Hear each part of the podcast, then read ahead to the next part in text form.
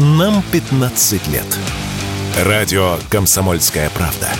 Радио с историей. «Экономика» на Радио КП. Здравствуйте, дорогие слушатели радио «Комсомольская правда». В эфире наш ежедневный обзор самых важных и интересных экономических новостей. И сегодня я хотел бы подробно остановиться на некоторых экономических моментах из послания президента Федеральному собранию и рассмотреть те вещи, которые, думаю, лично коснутся очень многих россиян. Итак, семейную ипотеку продляют до 2030 года. Как заявил президент в послании Федеральному собранию, за последние шесть лет миллионы российских семей улучшили свои жилищные условия, в том числе более 900 тысяч с помощью семейной ипотеки. Власти постоянно повышали ее доступность. Сначала ей могли воспользоваться семьи, в которых растут двое и более детей, а затем семьи с одним ребенком. И президент предложил продлить программу семейной ипотеки до 2030 года, сохранив основные параметры. По его словам, особое внимание стоит уделить семьям с детьми до 6 лет включительно. Для них льготная ставка кредита остается прежней – 6% годовых. Как изменится ставка у тех, у кого дети постарше, пока неизвестно. Но в любом случае это коснется лишь новых кредитов. Ставки по уже взятым займам меняться не будут. Напомню, что сейчас семейную ипотеку могут взять те семьи, в которых выполняется одно из следующих условий. С 1 января 2018 по 31 декабря 2023 года родился первый или последующий ребенок, либо же есть двое и более несовершеннолетних детей, или воспитывается усыновленный ребенок, либо ребенок-инвалид. Другие параметры программы выглядят так. Первоначальный взнос не менее 15% от стоимости жилья, а максимальная сумма кредита составляет 12 миллионов рублей в Москве и Московской области, а также Санкт-Петербурге и Ленинградской области и 6 миллионов рублей в других регионах. Еще одна важная новость состоит в том, что мат-капитал тоже предложено продлить. Это было ожидаемо.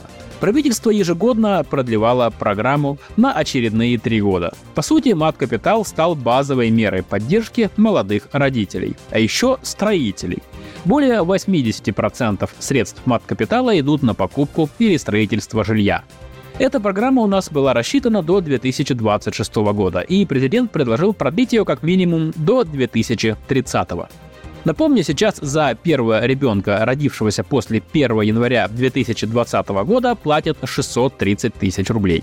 За второго 833 тысячи рублей, если за первого не получали. А если за первого ребенка мат-капитал уже выплачен, то родители получают 203 тысячи рублей. При этом целевой характер пособия сохраняется. Его можно потратить лишь на строго определенные цели, например, на покупку или строительство жилья, в том числе в ипотеку, на образование детей, на накопительную пенсию матери, а также на товары и услуги для детей-инвалидов. Кроме того, нуждающиеся семьи могут получать ежемесячную выплату из средств мат-капитала. Она составляет один прожиточный минимум на ребенка в регионе. В среднем по стране это 15 тысяч рублей. Эту выплату можно получать, пока ребенку не исполнится 3 года. И, наконец, еще одна мера поддержки в рамках материнского капитала – это 450 тысяч рублей. Их дают при рождении третьего ребенка. Действие этой меры тоже продлили до 2030 года. Но потратить эти деньги можно только на погашение уже взятой ипотеки. И еще одна хорошая новость пришла к нам из Росстата. По данным нашей государственной службы позитивной статистики, зарплаты россиян в прошлом году выросли на 14%. В результате средняя заработная плата в стране составила 73 709 рублей. Больше всех повезло работникам отраслей производства одежды и металлических изделий. Их зарплаты в среднем выросли на 24%. За ними идут производство электрического оборудования, транспортных средств и компьютеров. В этих отраслях зарплаты, по данным Росстата, выросли на 20 с лишним процентов. Проректор финансового университета при правительстве России Александр Сафонов основной причиной роста зарплат называет дефицит кадров.